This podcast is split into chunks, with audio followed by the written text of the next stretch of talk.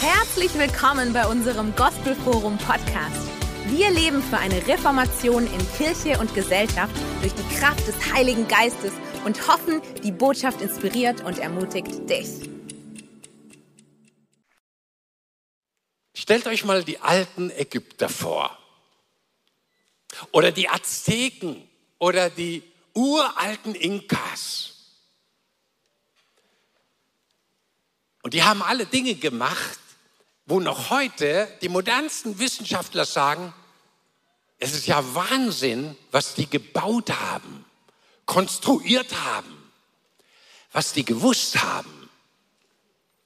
Die hatten so, so Mondkalender und die konnten riesige Pyramiden und Gebäude bauen, Weltwunder damals, wo man heute noch nicht mal sagen kann, wie die das hingekriegt haben. Wahnsinn. Oder denk mal an Stonehenge, wie die diese riesigen Steine da in einem Kreis da genau geordnet hinbekommen haben. Die wussten damals vor tausenden Jahren Dinge, die man heute gar nicht mehr weiß. Und so gibt es ganz viele Dinge bei alten Völkern, indigenen Gruppen, die haben Geheimnisse, die haben Dinge gewusst, wo wir heute gar nicht mehr wissen, was die alles drauf hatten. Und heute Morgen möchte ich über eine Gruppe von Leuten sprechen, die hat vor 2000 Jahren gelebt. Und die haben die halbe damalige Welt revolutioniert mit dem, was sie wussten. Und Millionen von Menschen heute in Deutschland und auch am Livestream wissen auch nicht mehr so genau, was die damals vor 2000 Jahren wussten. Die Rede ist von den Nachfolgern von Jesus, von den ersten Christen. Und ihr Lieben, irgendwas ist da passiert, was die wussten, die wussten etwas in ihrem Herzen, was Millionen von Menschen heute in unserer Zeit wieder neu entdecken müssen, weil es hat die halbe damalige Welt positiv revolutioniert. Und deswegen unser Thema heute Morgen, was wussten die ersten Christen? Was hatten die drauf? Und ihr Lieben, es gibt zwei Arten von Wissen. Das eine Wissen, das kennt jeder von uns. Das ist, ich nenne es mal das natürliche Wissen. Das kannst du dir durch die Schule aneignen und Universität und indem du in die Natur gehst und Dinge untersuchst und du kannst Dinge entdecken und erforschen und hören und lernen und damit häufst du dir natürliches Wissen an. Und das ist großartig.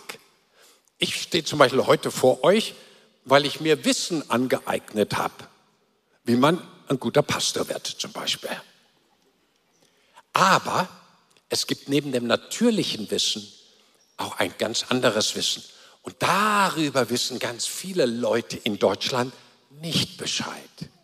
Und dieses Wissen nenne ich mal das spirituelle oder das geistliche Wissen. Und das kannst du dir nicht durch Training oder durch solche äh, irgendwelche Lehreinheiten an der Universität antrainieren, sondern geistliches Wissen kommt durch Offenbarung von Gott. Und die ersten Christen vor 2000 Jahren, sie hatten nicht nur natürliches Wissen, sehr viel natürliches Wissen, sondern sie hatten vor allem und zuallererst spirituelles, geistliches Wissen. In ihrem Herzen hatten sie Erkenntnisse, die die Welt revolutioniert hat.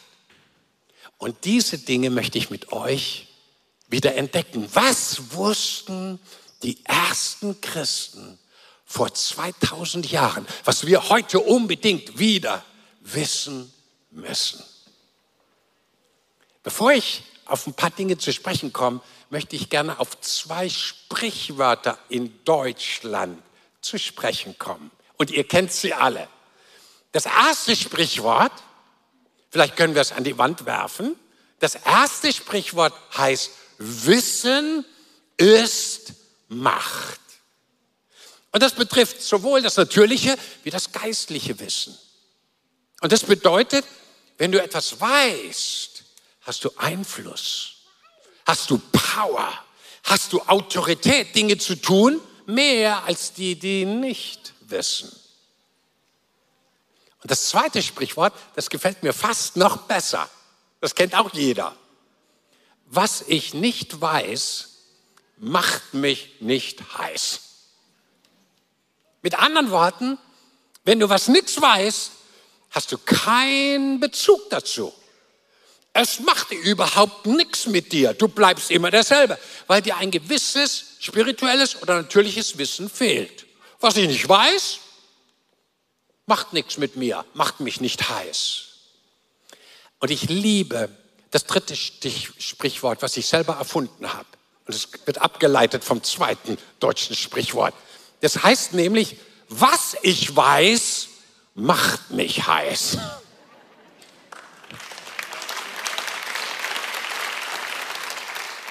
Und jetzt Achtung, jetzt wird es richtig spannend. Also dein natürliches Wissen, aber auch dein geistliches Wissen, wenn du dir dessen bewusst bist, diese Erkenntnis in deinem Herzen hast, auch die Erkenntnis, die die Christen vor 2000 Jahren hatten, wiederentdeckst, dieses Wissen, diese Erkenntnis wird dich heiß machen. Mit anderen Worten, die wird dich mobilisieren, die wird dich aktiv machen, die wird dich inspirieren und die wird dich richtig pushen, großartige Dinge in deinem Leben in Angriff zu nehmen. Was ich weiß, aha, macht mich heiß und dich genauso. Wer es glaubt, sagt Amen. Und jetzt noch ein praktisches Beispiel. Jeder von uns kennt diesen wunderschönen Automaten, den es zehntausendfach in Deutschland gibt. Er steht vor Geschäften, er steht in Banken, er steht überall rum. Und da steht drüber Geldautomat. Und wenn du so Kärtler hast, ja, so ein kleiner, jeder weiß genau, wie das Kärtler aussieht, steht auch der Name deiner Bank drauf und du schiebst dieses Kärtchen in den Automat. Und der Automat ist wahnsinnig freundlich. Auf dem Bildschirm steht, und jetzt bitte geben Sie Ihre PIN-Nummer ein. Und er lächelt dich an. Nur deine vier Zahlen. Und dann kommt der entscheidende Augenblick. Es ist entscheidend, dass du deine PIN-Nummer weißt. Und wenn du sie weißt und eingibst und den Betrag eingegeben hast, dann kommt innerhalb weniger Sekunden aus einem ganz schmalen Schlitz das ganze Glück deines Lebens raus. Ein Schein nach dem anderen. Aber wenn du die PIN-Nummer nicht weißt, bleiben dir die herrlichen verborgenen Schätze in diesem Automaten verborgen. Und so ist es mit deinem geistlichen Wissen und mit deinem natürlichen Wissen. Das Wissen, was wir haben, ist sowas wie eine PIN-Nummer, die uns den Weg zu den Schätzen Gottes, zu den Schätzen des Lebens, zu den Schätzen unseres Alltags eröffnet. Und manchmal wissen wir Dinge nicht. Du stehst vor dem Automat, dir fällt die PIN-Nummer nicht ein und du kommst nicht an das ran, was dir eigentlich gehört. Also geht's mit einem Safe genauso, ja? Ich freue mich, dass du so einen riesigen Safe daheim hast, zwei Meter hoch, ein Meter breit und da ist voller Goldbarren und du hast so ein Rädchen und dann und dann macht's Klick und er geht auf und die Goldbarren strahlen dich an. Ne? Ist ja bei jedem von euch so daheim, oder? Bei fast jedem. Aber wenn du den Code nicht hast, wird sich diese Tür nie für dich öffnen, selbst wenn alles, was da drin ist, dir gehört. Und schau mal, heute ist es überall in unserem Leben so, in, in jedem Bereich. Deine neue Küchenmaschine. Was ist das für ein Wunderwerk? Aber wenn du die Anleitung nicht kennst, wenn du nicht weißt, wie sie funktioniert, ist alles computergesteuert, elektronisch. Wahnsinn! Ich staune immer meine Frau, die drückt ein paar Knöpfe und dann macht das Ding alles. Ich würde meinen Finger reinstecken und sagen, oh, oh, da sind da scharfe Messer drin. So wichtig, dass wir wissen, wie alles funktioniert. Und dann wird es ein Segen für dein und mein Leben sein. Und heute Morgen ist mir so, als wenn überall in Deutschland, in Europa die Menschen neu entdecken sollen, was die ersten Christen vor 2000 Jahren schon wussten und damit die halbe Welt positiv beeinflusst haben. Ich möchte mich gern mit euch auf den Weg machen, diese Dinge zu entdecken. und würde gerne mit euch zu Paulus und zu Johannes gehen. Das waren die beiden Schriftsteller im Neuen Testament, die am allermeisten über spirituelles Wissen geschrieben haben. Wenn du dir zum Beispiel eine Konkordant nimmst, wenn du nach Hause kommst, eine Stelle, wo all die Bibelstellen in der Bibel nach Stichworten geordnet drinstehen, da wirst du unter dem Stichwort Wissen riesige Spalten von Parallelstellen und Inhalten und Verweisstellen finden, wo über das geistliche Wissen der ersten Christen berichtet wird. Und ich werde heute Morgen ein paar Dinge rauspicken, die dein Leben beflügeln werden, weil was du weißt, macht dich heiß. Are you ready? 1. Korintherbrief, Kapitel 2, Vers 12. Das sagt uns der Apostel Paulus. Wir aber haben nicht den Geist der Welt empfangen, sondern den Geist, der aus Gott ist, so dass wir wissen können, was uns von Gott geschenkt worden ist. Die ersten Christen wussten, wir haben den Heiligen Geist bekommen, damit wir wissen, dass wir Beschenkte sind von Gott. Die liefen rum am Marktplatz, in Athen, in Rom, in Korinth und sie wussten, wir sind die beschenktesten Menschen auf der ganzen Welt. Der Heilige Geist gibt uns seine Gaben, seine Weisheit. Christus in uns, der Messias in uns ist die Hoffnung der Herrlichkeit. Wir sind beschenkt.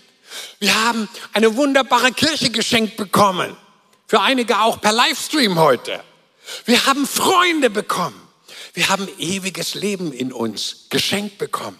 Wir haben Vergebung unserer Sünde geschenkt bekommen. Es gibt keine Verdammnis mehr, weil wir in Christus Jesus sind. Wir sind die beschenktesten Menschen auf der ganzen Welt. Wer es glaubt, sagt Amen. Komm, wir geben Jesus mal einen mächtigen Applaus.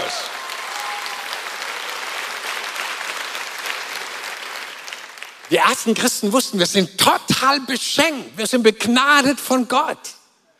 Er hat uns glücklich gemacht. In uns pulsiert ewiges Leben. Wenn wir über die Straße laufen, haben die vor 2000 Jahren gedacht, ja, wenn dann ein großer Lastwagen kommt oder ein Motorrad und uns tot fährt, wir gehen direkt in die Herrlichkeit zu Gott. Der Tod hat seine Macht verloren. Der Teufel hat keine Macht mehr über unser Leben. Wir sind beschenkt. Wir sind herausgerissen aus dem Reich der Finsternis und hineinversetzt in das Reich des Sohnes der Liebe. Wir sind total beschenkt. Meine Frage an dich heute Morgen ist, weißt du das auch? Du bist total beschenkt. Vielleicht wendest du dich deinem Nachbarn mal kurz zu und sagst, ey, herzlichen Glückwunsch. Du bist beschenkt. Und wisst ihr, was mir noch gekommen ist? Das muss ich kurz ergänzen, weil das so wichtig für unsere Zeit ist. Wenn du weißt, dass du total beschenkt bist, wirst du ein dankbarer Mensch. Stell dir vor, ja, draußen, du kommst raus, da kommt jemand auf dich zu mit dem Schein und sagt, und einem Schlüssel dran und sagt, das ist der Fahrzeugschein und der Schlüssel für dein neues Auto, was ich dir heute schenke. Ja, das sind die Genießer hier. Das sind die Genießer. Hey, da sagst du nicht, ja, äh, klar, her mit dem Schlüssel das war's. Und ich gehe, wo, wo steht's? Sondern du sagst, ehrlich? Danke von Herzen, das habe ich mir immer gewünscht. Und dann fällst du ihm um den Hals und küsst ihn rechts und links und, und sagst, bitte zeig mir das auch. Danke, danke, danke. Mein, mein Dank wird dir ewig nachschleichen, ja? So ähnlich. Zu wissen, dass man beschenkt ist, macht einen dankbar. Und deswegen waren die ersten Christen so dankbar. Die wussten, wir sind die beschenktesten Menschen auf der Welt. Bist du das auch? Weißt du das auch? Jetzt gehen wir mal zu unserem lieben Freund Paulus in den Römerbrief. Und ich lese uns mal Römer 8, 38 und lese mal mit. Er schreibt, ich bin gewiss, dass weder Tod noch Leben, weder Engel noch Fürstentümer noch Gewalten, weder Gegenwärtiges noch Zukünftiges, weder Hohes, Berge oder Tiefes, Täler oder irgendein anderes Geschöpf uns zu scheiden vermag von der Liebe Gottes, die in Christus Jesus ist, unserem Herrn.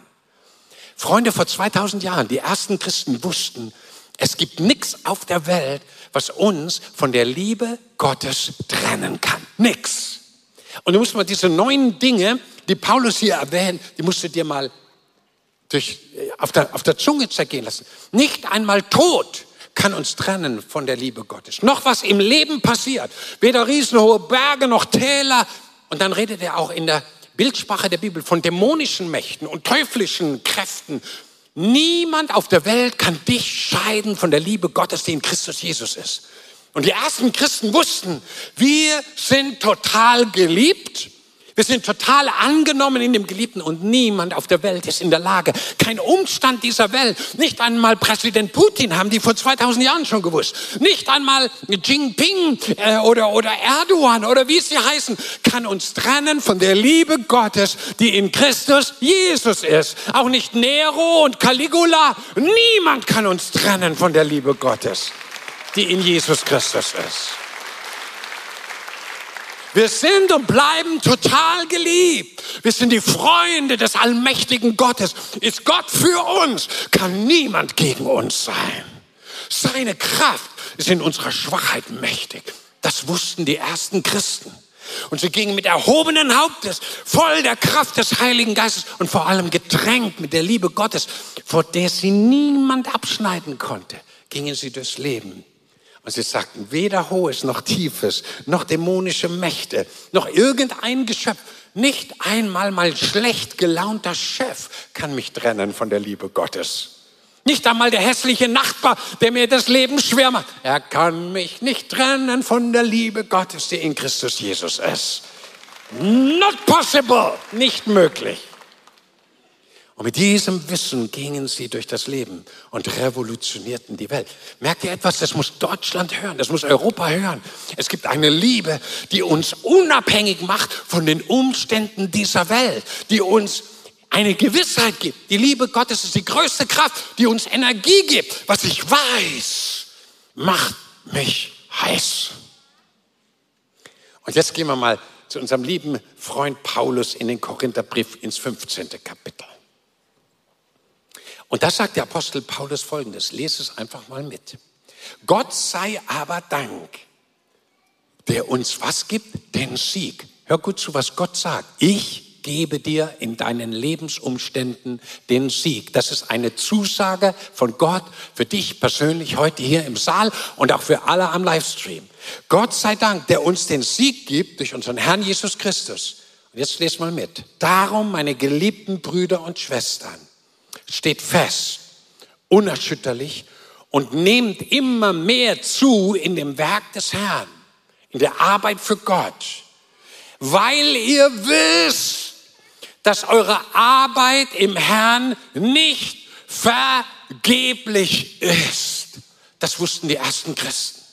Sie wussten, wenn wir für Gott etwas tun, wenn wir Menschen lieben, wenn wir um einen traurigen Menschen den Arm legen und ihn trösten, wenn wir beten, wenn wir einen Dienst im Gemeindehaus tun, wenn wir Unkraut rupfen draußen im Hof, wenn wir Menschen das Evangelium weitererzählen, wenn wir für kranke Menschen beten und barmherzig sind, wenn wir gute Worte aussprechen über unsere Welt statt zu fluchen, wenn wir segnen und wohltun statt zu fluchen.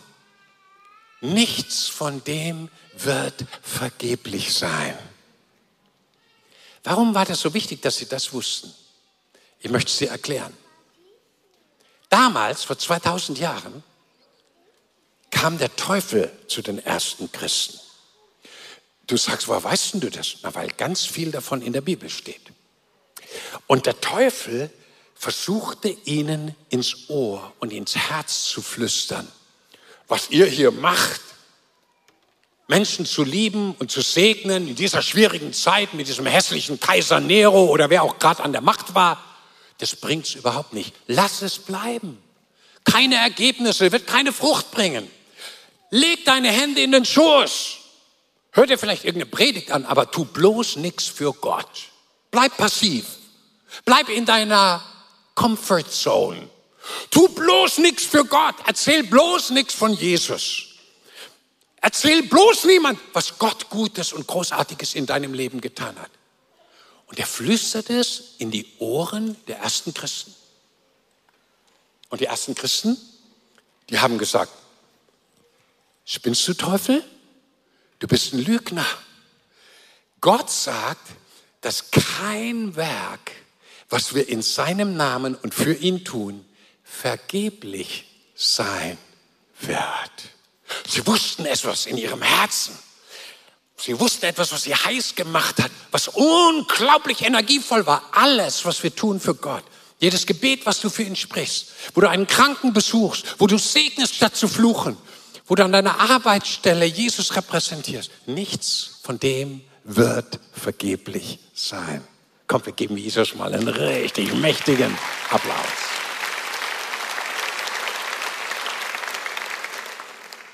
Und sie wussten noch was. Jetzt gehen wir mal zu unserem Freund, dem Apostel Johannes.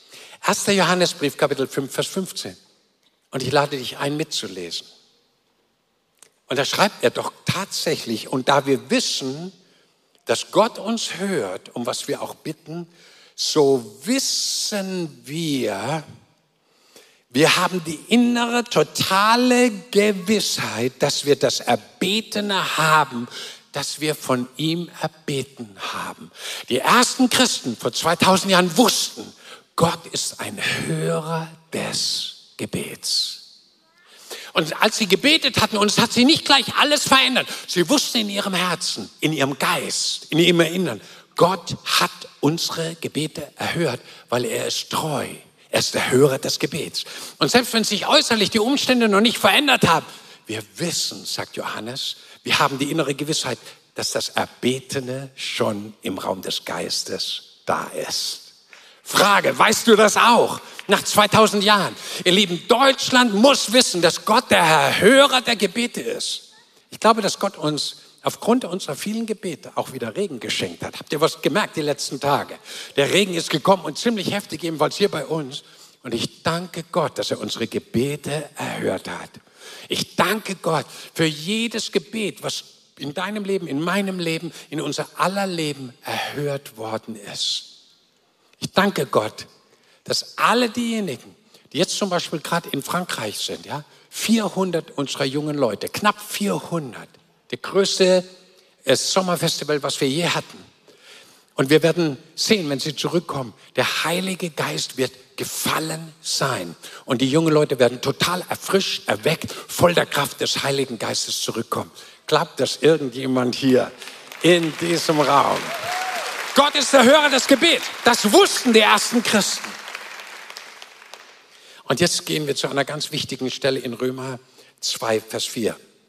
Und da schreibt der Apostel Paulus, oder weißt du nicht, sagt es so ein bisschen ironisch, sagt, eigentlich muss es jeder wissen, weißt du nicht, dass es Gottes Güte ist, die dich zu einer tiefen Umkehr führt. Und dazu muss ich was erklären. Ist das so, dass jeder Christ auch vor 2000 Jahren perfekt lebt und keine Fehler mehr macht? Nein. Es gibt keine Menschen auf dieser Welt. Es hat einen gegeben, das ist Jesus, der perfekt gelebt hat. Aber heute, ihr Lieben, gibt es keine Menschen, nicht mal ein Christ, der perfekt lebt, ohne dass er Fehler macht. Das gibt es gar nicht. Und jetzt steht hier etwas, das wussten die ersten Christen vor 2000 Jahren. Sie wussten, dass wenn sie einen Fehler machen, das ist jetzt ganz wichtig, was ich sage, wenn sie einen Fehler machen, die Bibel nennt es Sündigen, wenn sie das Ziel verfehlen, dann ist es nicht der Baseballschläger von Gott, der sie zur Umkehr führt, sondern die Güte Gottes. Es ist die Freundlichkeit und die Gnade unseres himmlischen Vaters, die Menschen dazu bringt, Fehler wieder gut zu machen und sich wieder Gott zuzuwenden. Und nicht seine Verdammnis, nicht seine Anklage, nicht sein Molotow-Cocktail oder seine Kalaschnikow oder der Baseballschläger oder das gezückte Messer oder der Prügel in der Hand oder der Gürtel auf deinem Hintern. Alles das ist nicht Gottes Methode. Es ist seine Güte, die uns zur Umkehr hilft. Sollten wir ihm dafür nicht irgendwie unsere Dankbarkeit ausdrücken? Das wussten die ersten Christen. Meine Frage war, weißt du das auch? Weil es setzt Energie in dir frei. Was du weißt, macht dich heiß. Sagt, Mensch, wenn das so ein guter Gott ist, dass er selbst in Angesicht von Sünde, von Fehlern, von Versagen, von Unzulänglichkeiten, dass seine Güte kommt und mich wieder dahin bringt, wo ich eigentlich hin soll. Und Gott sagt das gerade jemand hier im Raum und am Livestream, ich ziehe dich heute zurück, ganz nah an mein Herz, weil ich dich lieb habe. Es ist nicht meine Strenge, sondern meine Güte, die zur Umkehr hilft. Hey, wir haben einen wunderbaren Gott. Und das wussten die ersten Christen. Und Deutschland muss wieder hören, dass der Gott des Himmels und der Erde ein wunderbarer Gott ist. Ein wunderbarer Vater, der Beste auf der ganzen Welt. Amen. Könnt ihr noch? Noch zwei Dinge, die mir sehr wichtig sind. Wir gehen mit dem Apostel Paulus in seinen letzten Brief. Zweiter Timotheusbrief, Kapitel 3, Vers 1. Es ist der letzte Brief an seinen treuesten Freund Timotheus. Es sind mit die letzten Zeilen, die er geschrieben hat. Und er schreibt über unsere Zeit, über die Endzeit, über die letzten Tage, bevor Jesus wiederkommt, um seine Gemeinde, um seine Braut zu sich zu holen. Und er sagt, in dieser Zeit, das sollst du wissen, lieber Timotheus, in dieser Zeit, in diesen letzten Tagen werden schwierige Zeiten anbrechen.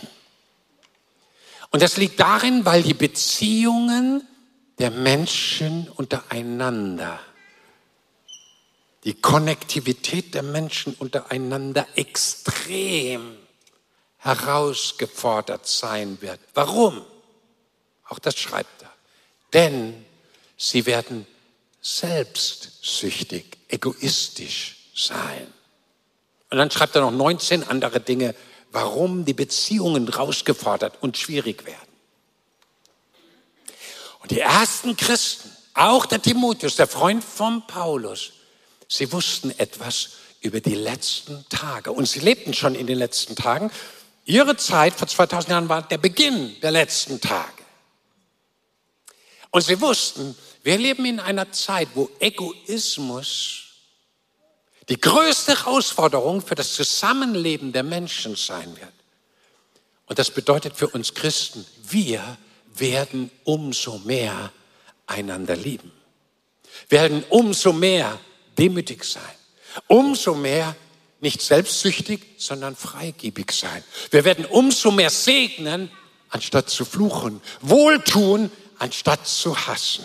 Wir werden aneinander, an der Liebe aneinander erkannt werden als die Nachfolger von Jesus Christus.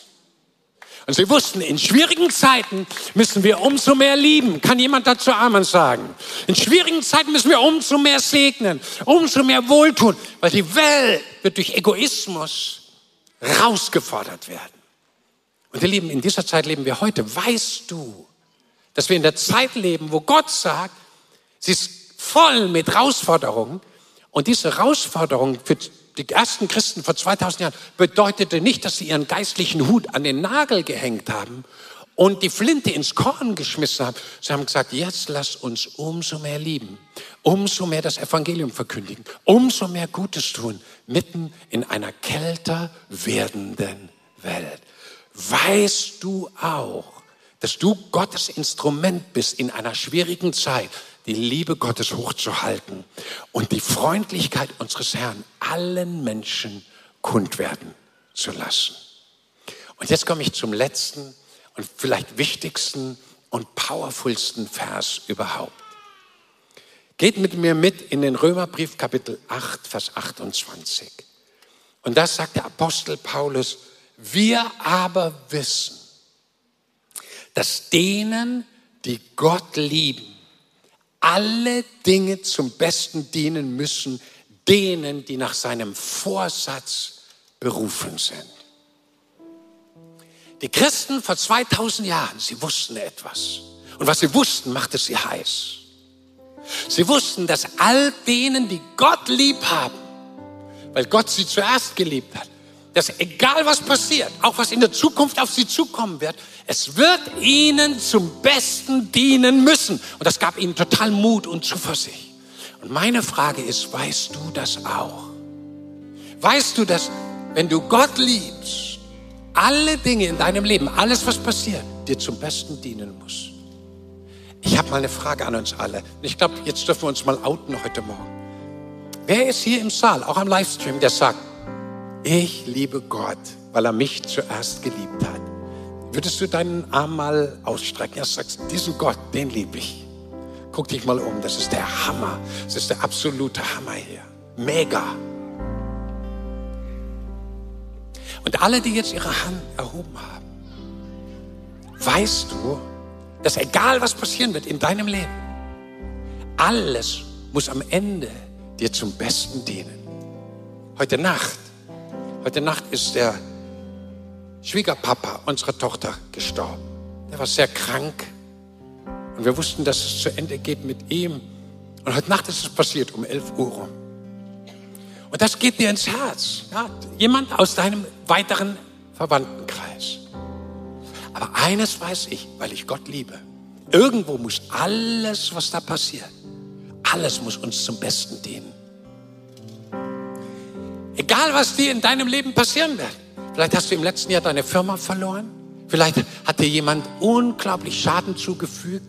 Vielleicht hat dich jemand so verletzt, hat dir so wehgetan. Aber eins kann ich dir sagen, wenn du Gott liebst, alles muss dir letztendlich zum Besten dienen. Schau mal, vor vier Jahren hatten wir hier eine große, große Herausforderung in unserer Gemeinde. Wir wussten nicht mehr ein noch aus. Wir haben viele, viele Freunde verloren. Menschen, die wir lieben. Wo viele jetzt auch wieder zurückkommen. Gott sei Dank. Und sie sind so herzlich willkommen. Aber es war eine schwere Zeit. Und damals, ich habe das nicht gecheckt. Ich habe ich hab mir gar nicht vorstellen können, wie das, was damals passierte vor vier Jahren, zum Besten dienen soll. Jetzt schaut mal heute hier in den Saal, wir sind mitten in den Ferien. 400 unserer jungen Leute sind in Frankreich. Hunderte, ich glaube insgesamt 1000 Leute sind gerade in Urlaub, sind weg. Und hier, guck mal, wie voll das hier ist. Und das ist in vier Jahren passiert. Und alles, ihr Lieben, alles muss zum Besten dienen, denen, die Gott lieb haben. Denen, die Gott von Herzen, Herzen lieben. Und ich weiß nicht, was in deinem Leben vielleicht dir das Leben richtig schwer gemacht hat, vielleicht eine Situation mit deinen Kindern, vielleicht eine Situation in deinem Geschäft, vielleicht sieht es mit den Finanzen nicht gut aus. Aber wenn du Gott lieb hast, wenn du Jesus liebst, verspricht er dir, das war das Wissen der ersten Christen, es wird dir, es muss dir zum Besten.